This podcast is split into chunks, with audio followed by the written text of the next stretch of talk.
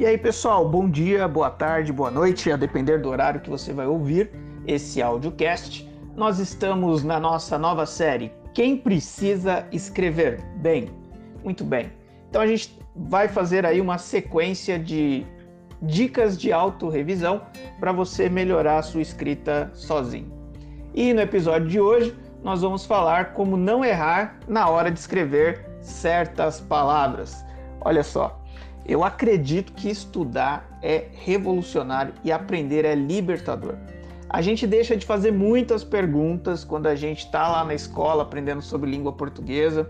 A gente deixa de questionar muitos porquês das coisas, né? Por que, que certas palavras se escrevem com S, outras se escrevem com Z? Por que, que outras têm C e as outras dois S? Enfim, são perguntas que a gente não faz e a gente acaba ali uh, não aprendendo os porquês de certas palavras serem escritas de uma determinada forma. E aí eu vou começar logo respondendo essa pergunta: como a gente faz para não errar a escrita de certas palavras? Bom, para a gente não errar a escrita de certas palavras, a gente tem que errar. a resposta é meio estranha, né? Mas essa é a verdade. É simplesmente errando e corrigindo. A gente não pode tornar a possibilidade de errar um impedimento para a gente se expressar por escrito. Todo mundo erra. Todo mundo sempre vai errar, já diria o poeta. A gente não pode comparar os nossos escritos uh, que a gente faz no dia a dia com a obra-prima de um escritor do século passado. Não faz sentido esse tipo de comparação. A gente precisa reforçar algo que já foi dito por mim muitas vezes aqui nos canais que eu estou usando nas mídias sociais. A escrita e a revisão são dois momentos diferentes. É, até os escritores mais renomados eles costumam contar com a ajuda de editores, de revisores de texto, de uma série de outros profissionais que ajudam eles a escrever uh, melhor, que revisam ali a escrita deles. Então a gente não tem que se iludir logo de cara. Não tem como não errar. Todo mundo erra, todo mundo mesmo, inclusive eu. Dito isso, é preciso a gente saber como identificar o erro e como corrigir esse erro. Pensa comigo. A gente não aprende nada com o erro. A gente aprende com a correção do erro. Então, se a gente não corrigir o erro, a gente não vai aprender nada. A gente vai seguir errando, a gente vai seguir no erro. O erro em si não ensina nada. A gente aprende a não errar sempre na segunda tentativa, quando a gente percebe o erro e a gente está disposto a corrigir esse erro. E como não errar mais a escrita de certas palavras? Essa é a grande questão de hoje. Existem alguns princípios que nos ajudam a compreender a forma como algumas palavras devem ser escritas. A gente vai falar sobre dois deles hoje, que é a etimologia e a memória ortográfica. Então, na verdade, são princípios, são estratégias para a gente não errar na hora de escrever as palavras, né? não cometer erros ortográficos. Uh, nem sempre a forma como a gente ouve a palavra, como a gente pronuncia, corresponde à forma como a gente escreve essa palavra. É, isso acontece porque não existe uma correspondência única entre sons e letras. Uma letra pode representar mais de um som, e um som pode ser representado por mais de uma letra. Eu posso repetir para você não precisar voltar essa gravação. Uma letra pode representar mais de um som. É o caso do X, por exemplo. O X pode ter som de Z e o X pode ter o som de CH também. E um som, ele pode ser representado por mais de uma letra. É o caso do som do S, que pode ser representado pela letra S e pela letra C e o C dilha. Muito bem. A gente erra ao escrever certas palavras porque a gente erra na correspondência entre sons e letras. Então vamos lá para a prática. Soletre comigo a palavra exceção. Vamos lá. Vamos puxar aí na sua memória a palavra exceção. Então vamos lá. Soletrando. E, X, C, E, cedilha, A, tio, O, exceção. Pois é. Erros de ortografia podem ser ou não uma exceção. E aí eu posso citar aqui o exemplo da letra H. Uh, quando a letra H aparece no início de palavras como hoje, história, Helena, a gente não emite nenhum som que corresponde a essa letra. Um outro exemplo uh, desse fenômeno aparece uh, em palavras como alto com L e alto com U. Então a primeira grande reflexão que a gente precisa fazer neste audiocast para a gente não errar a grafia de algumas palavras é a gente fazer uh, a gente entender que a relação entre sons e letras ela é um dos grandes motivos pelos quais a gente erra a escrita de algumas palavras. A língua portuguesa ela não tem uma escrita fonética, isso significa que letra e som não é a mesma coisa. Na prática, todas as vezes que nós temos dúvidas sobre como, sobre como escrever uma palavra, a gente é obrigado a fazer uma consulta se essa palavra não está no nosso repertório. Mas aí fica sempre uma pergunta no ar, né? Por que, que não é tão óbvio a escrita de algumas palavras? Por que, que a gente usa algumas palavras com S, outras com C e outras com cedilha, por exemplo? Quais seriam os caminhos para a gente aprender de uma vez por toda, uma vez por todas, a escrever essas palavras que nos levam ao Google? Porque dicionário mesmo ninguém usa mais, né? A gente usa no máximo um aplicativo de dicionário. Bom, e aí eu, nós vamos falar sobre caminhos possíveis, e esses caminhos possíveis é a etimologia a memória ortográfica. Falando um pouquinho sobre etimologia, é fascinante essa área de estudos. A etimologia é o estudo da origem e da evolução das palavras. Todo idioma acaba por ser resultado de um outro idioma. Todas as guerras, revoluções, domínios imperiais, eles tinham consequências políticas e linguísticas.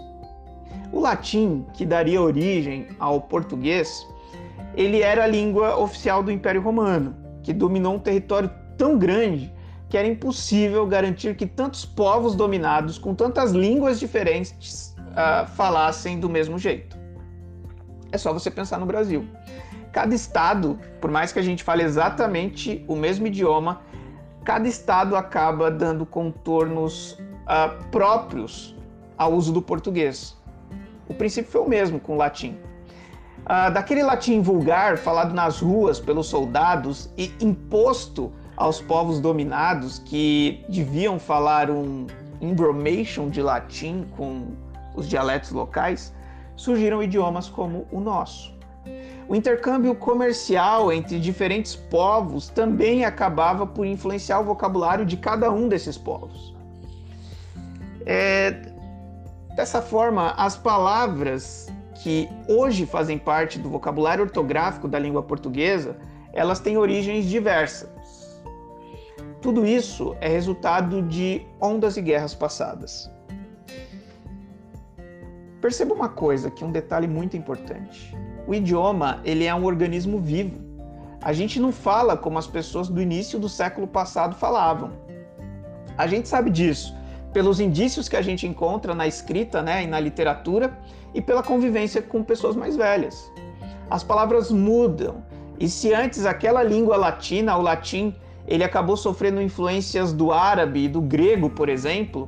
Hoje a gente introduz todos os dias palavras da língua inglesa no nosso cotidiano, só para citar uma influência. Mas a gente poderia perceber outras tantas influências.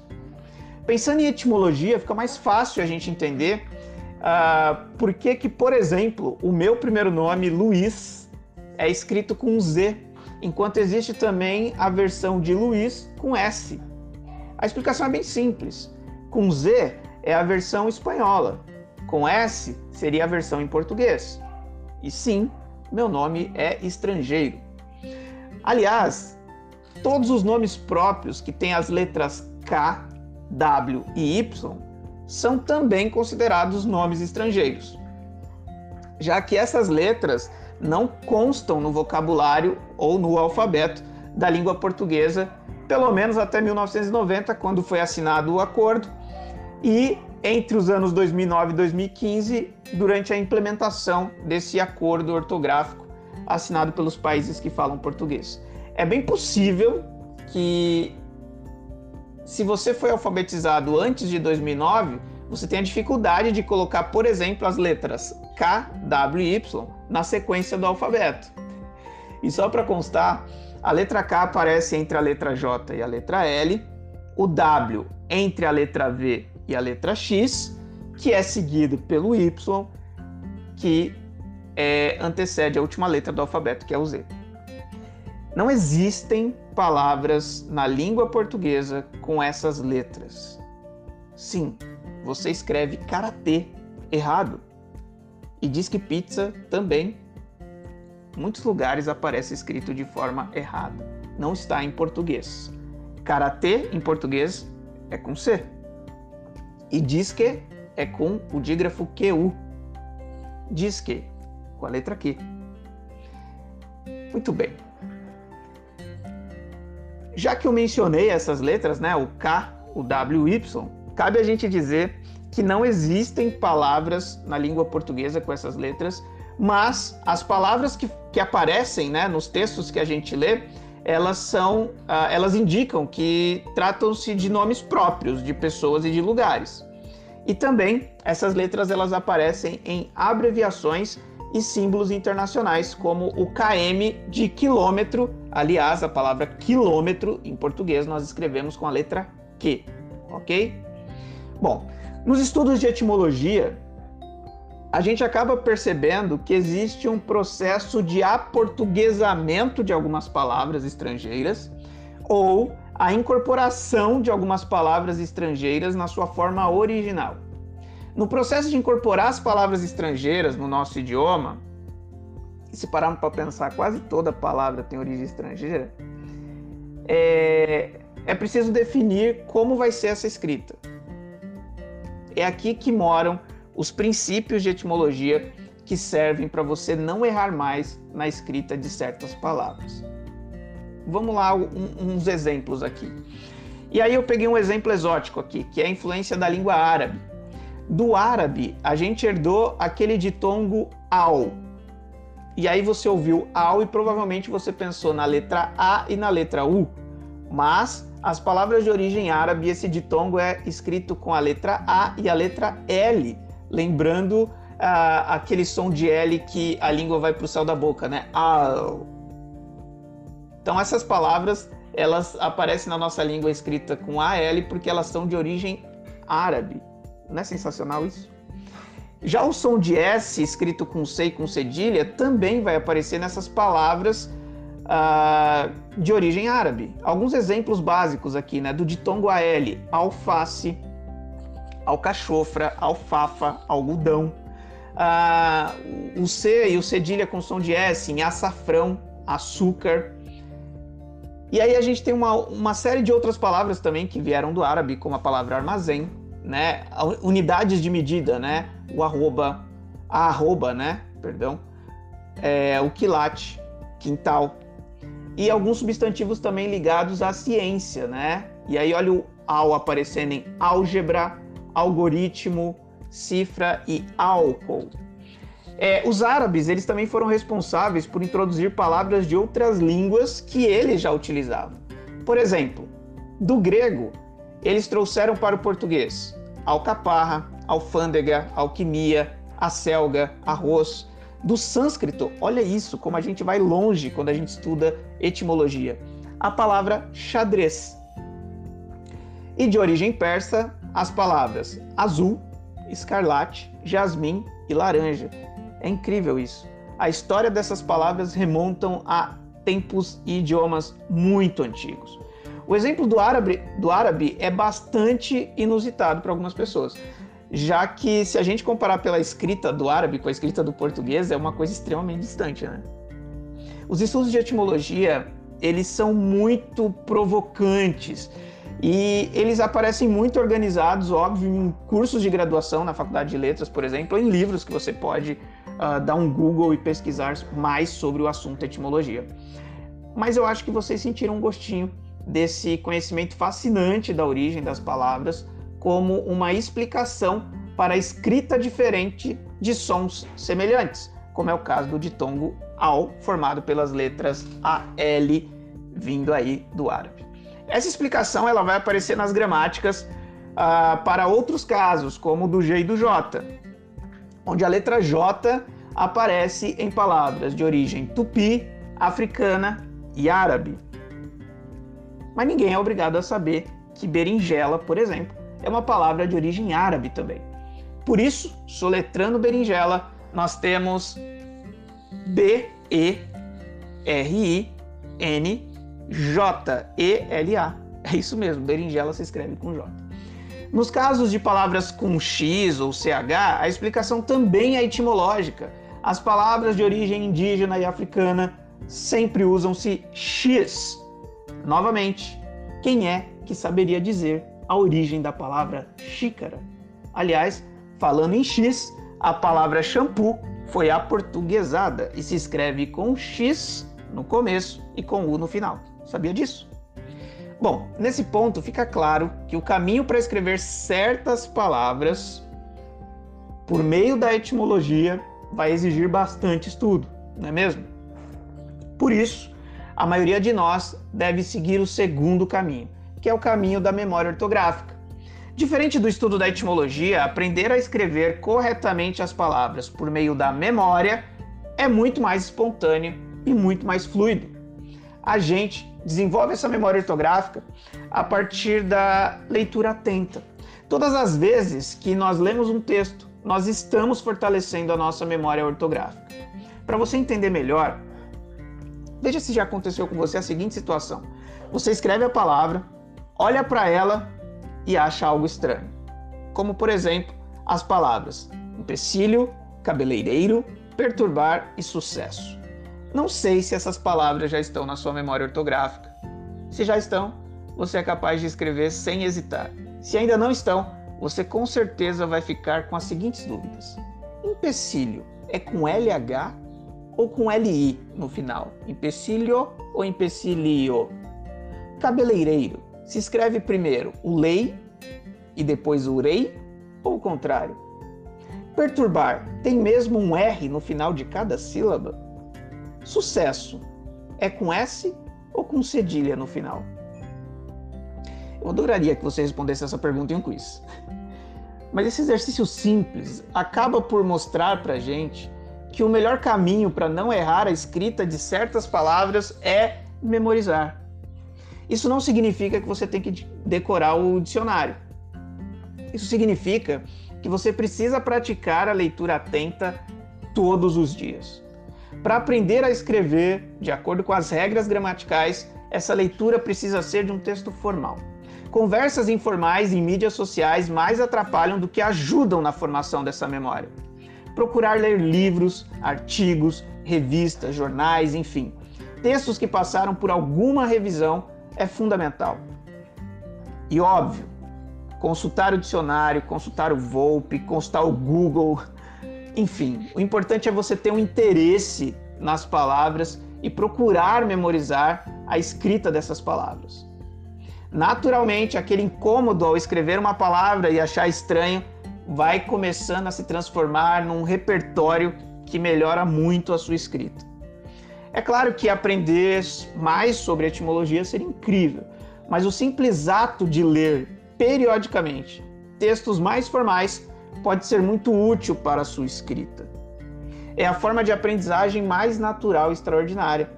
Você lê sobre o assunto que você quiser e, de bônus, acaba fixando a ortografia das palavras sem ter uma preocupação em decorar regras. Então é isso.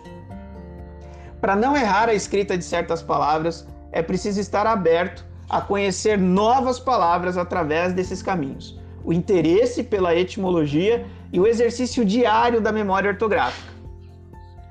Muito obrigado por ter ouvido até aqui. A gente se encontra aqui e no Instagram todos os dias. Não deixem de assistir a próxima aula post sobre hábito e disciplina de leitura, que tem tudo a ver com esse audiocast de memória ortográfica. E de novo, eu acredito muito que estudar é revolucionário, muda as coisas, muda a nossa visão de mundo. E aprender é libertador, porque desenvolve a nossa autonomia, a nossa capacidade de se expressar diante do mundo, seja por escrito, seja na nossa fala, seja nas mídias sociais, seja na troca de uma comunicação uh, no nosso trabalho. Eu espero que esses conteúdos ajudem você a ter mais autonomia na hora de ler e de escrever. Um grande abraço e até o nosso próximo audiocast.